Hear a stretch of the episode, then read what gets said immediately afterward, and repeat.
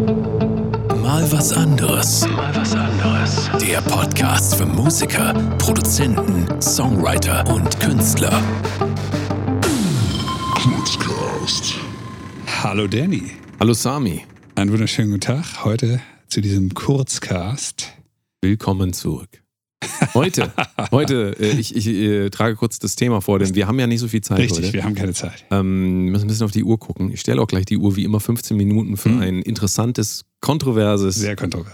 Thema. Ähm, Thema heute, äh, baust du noch Beats Hm. oder produzierst du schon Musik? Ich liebe diese Alliteration. Baust du noch Beats? Fantastisch. Sehr Ja, gut. ähm, darüber reden wir heute. Ähm, ich stelle jetzt die Uhr, 15 Minuten. Okay, Google. Okay, Google. Hier bin ich. Was kann ich für dich tun? Stelle den Timer auf 15 Minuten. 15 Minuten. Und los geht's. So. Jetzt geht's los. Hervorragend.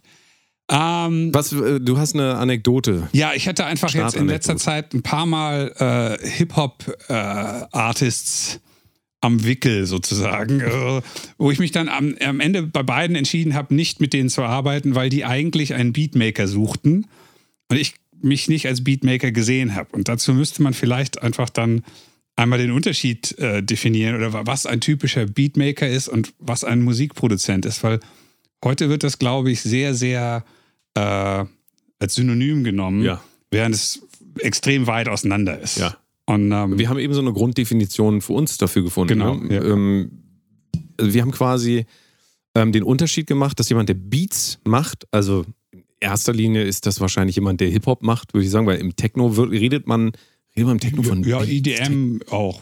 Das Aber Beats, ja, Tracks würde man eher. Ja, ja. Also, ne, ein großer Unterschied. Also, ein Beat ist ja meistens einfach ein ähm, viertaktiger Loop, der sich die ganze Zeit wiederholt, während ein Track im EDM ja ganz klar auf Dynamik, also auf eine, Ja. auf eine ähm, Entwicklung des Tracks eigentlich, also es basiert ja förmlich darauf. Weil, Ich würde das aber aus heutiger Sicht nicht so sehen. Aus heutiger Sicht ist ein 4 Minuten Sidetrans-Track ist auch ein Beat.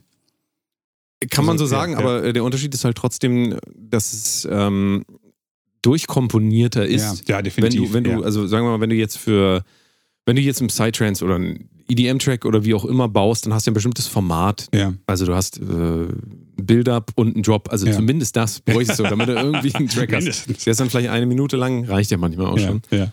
Und ähm, trotzdem hast du dann so eine Entwicklung. Also da läuft nicht die ganze Zeit derselbe Loop. Ja. Wenn du jetzt Tech House machst, ist Ja. es fast schon so wie. Eben, genau. Ist schon ja. fast wie Hip-Hop. Aber äh, klar, wir können jetzt in die ganzen Genres reinspringen. Äh, Das eine Genre fordert einfach mehr Entwicklung in der Musik und das andere weniger. Weniger. Dubstep, Dubstep würde ich sagen, hat jetzt mehr äh, Entwicklung ähm, als zum Beispiel so ein Tech-House-Track. Aber wenn wir uns jetzt trotzdem Beats angucken, äh, im Hip-Hop-Sinne, dann ist es eigentlich so, ein Beat beschreibt so ein bisschen so eine, eine Stimmung, das sind vier Genau. Akkorde Richtig. äh, und dann, dann kommt einfach die Kickdrum rein und wieder raus oder die 808 kommt rein und raus und das ist so ein bisschen eine andere Form der Komposition. Ähm, nicht gänzlich anders, aber ähm, oftmals ist es schon anders. Ja, Ja, also ja, oftmals ja. hast du einfach andere Anforderungen, ähm, weil es beim EDM-Track oder beim Techno-Track oder wie auch immer oftmals so ist, dass da keiner, habe ich oft, oftmals, deswegen sage ich nochmal oftmals, oftmals ist es so, dass da keiner drauf singt auf dem Ja, Techno-Track. ja. Singen manchmal auch Leute drauf. Ja. Ähm, aber im Hip-Hop ist es eigentlich gängig, dass da einer irgendwie drauf rappt oder Klar, singt. logisch. So, also das ist einfach ein Unterschied. Ähm, Natürlich. Das heißt, der Track im EDM Techno kann oft auch für sich stehen und braucht dadurch auch viel mehr, klingt jetzt vielleicht ein bisschen böse, aber ein bisschen mehr Detail, Also. Verliebtheit, ja, Ja, also ja. zumindest im Verlauf, als so ein Beat. So, und deswegen kann man eigentlich schon mal sagen, ähm, wenn man einen Beat herstellt, ist man relativ schnell fertig, Ja. weil du hast vier Akkorde, vielleicht hast du auch gar keinen, vielleicht hast du einen ein Akkord, Ton, ja, ja. einen Ton, der steht, und dann baust du da einfach so ein bisschen Atmosphäre drumherum und dann kann da jemand schon drauf rappen, weil es eben nicht nur um den Beat geht, sondern auch um den Rap. Richtig. Und ähm, Hauptsächlich um den. ja, und, und deswegen ist einfach, ähm, wenn du jetzt ähm, engagiert würdest, bau mir mal vier Beats, dann kannst du die innerhalb von einer Stunde machen. Bau mir mal vier Techno-Tracks, das schaffst du nicht in einer Stunde. Schwierig, Auf keinen, ja. Also auf keinen Wo, Fall. wobei ich tatsächlich Außer die sind sehr schlecht. diese Unterscheidung gar nicht so sehr äh, stilistisch sehe, sondern tatsächlich in dem, was da gemacht wird. Und deswegen finde ich auch, dass man äh, Beatmaker auch als Techno-Producer oder EDM-Producer sein kann. Klar. Weil ähm,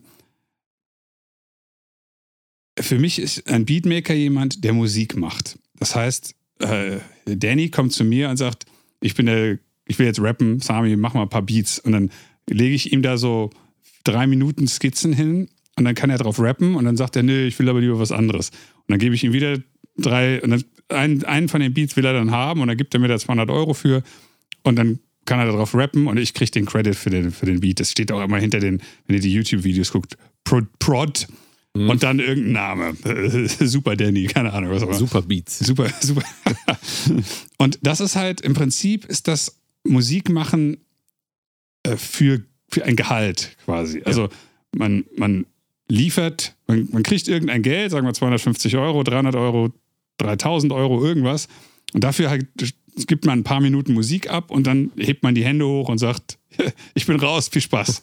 Und vielleicht macht man noch ein paar Dropouts oder sowas da rein, aber das kann auch jemand anders machen, theoretisch. Und ähm, das hat meines Erachtens mit Musikproduktion sehr, sehr wenig zu tun.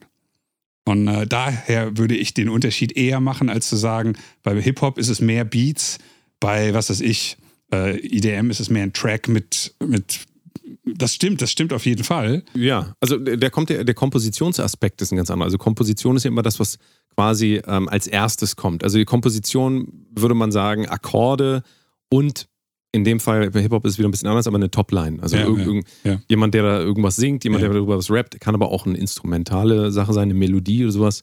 Ähm, das ist einfach vom Aufwand, vom kompositorischen Aufwand her, ist einfach ein Beat viel, viel schneller gemacht als ein. Song. Sagen wir auch ein Popsong. Nehmen wir Ja. mal als ähm, ähm, oder ein Rock- oder Metal-Song.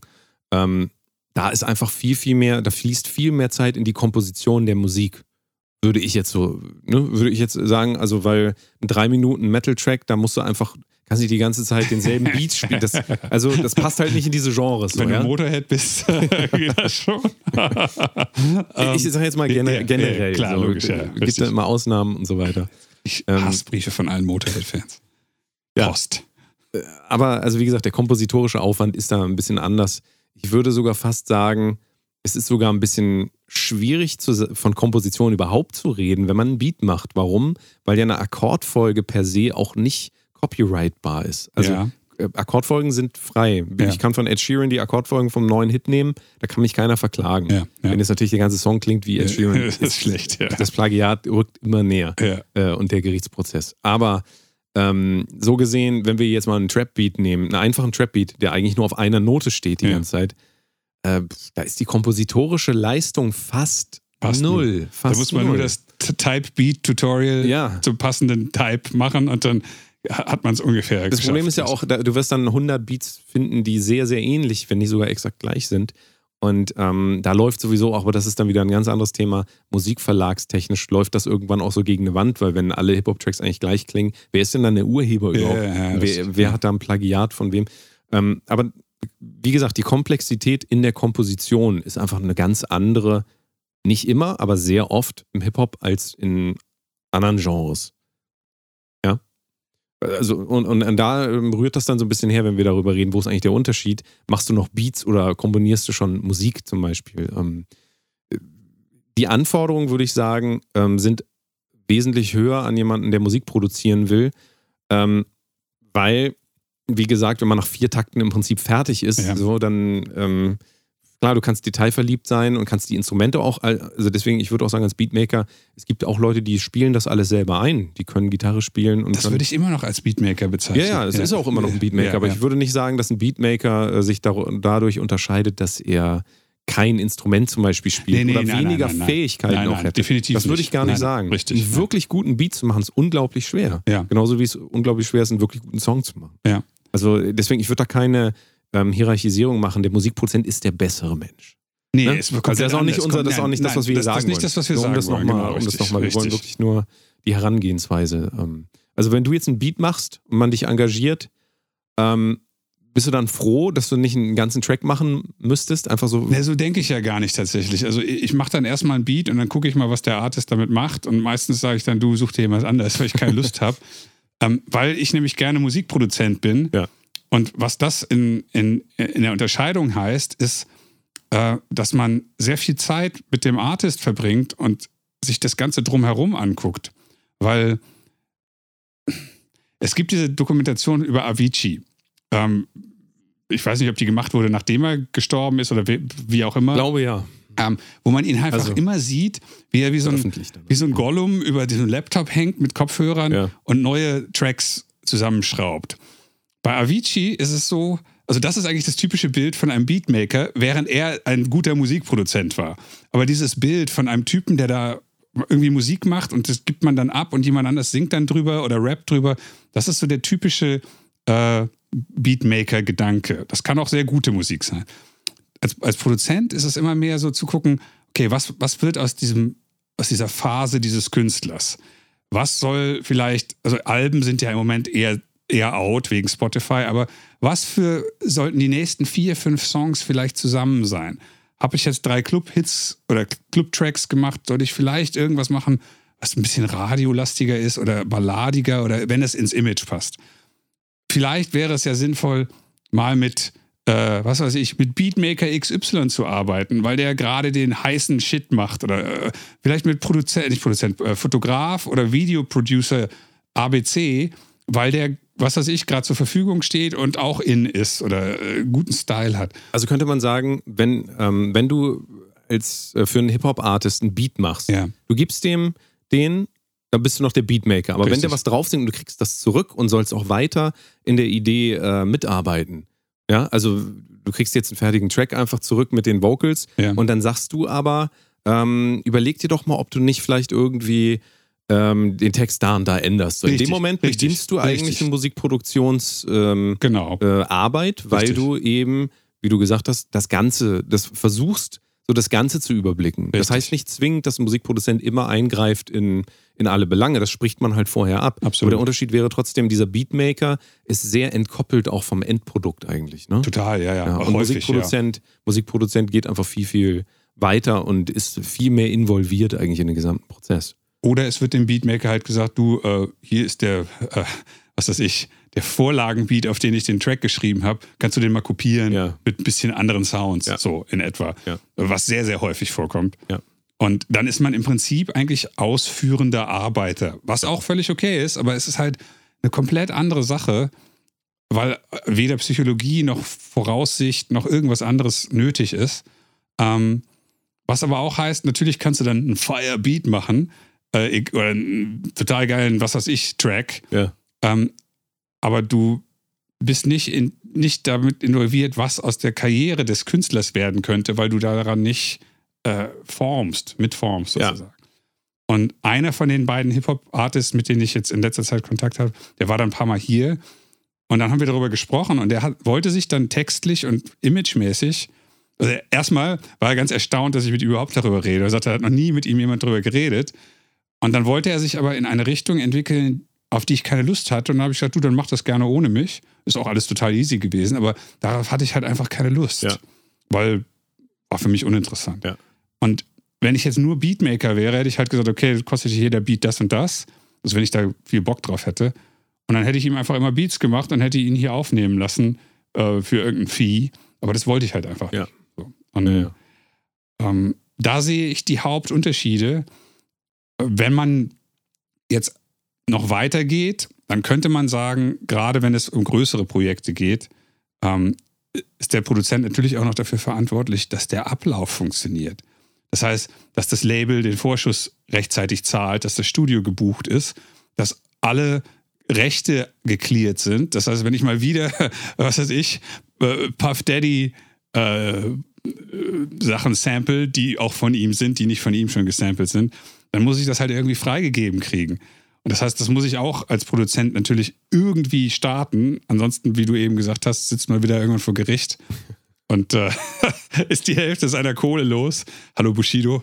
Äh, da, der hat ja so viel Geld in seinem Leben für, ich weiß nicht, ob du das weißt. Plagiate, ja. Ja, für Plagiate. Metal-Bands, glaube ich, ne? Ja, und unter anderem so eine französische. Metal, Gothic Also, Metal Band, ja. und, also mehrere Sachen, Ja. äh, hunderttausende Gab es ja mal was mit Demo Borgia sogar? Das weiß ich tatsächlich nicht. Ich, Das ist schon ja auch ein bisschen länger her, Ja, ja. aber da, da ist so viel Kohle für, weil einfach das nicht geklärt wurde, weil der Ja. Produzent dachte, das fällt schon nicht auf Ja. und so. Ja.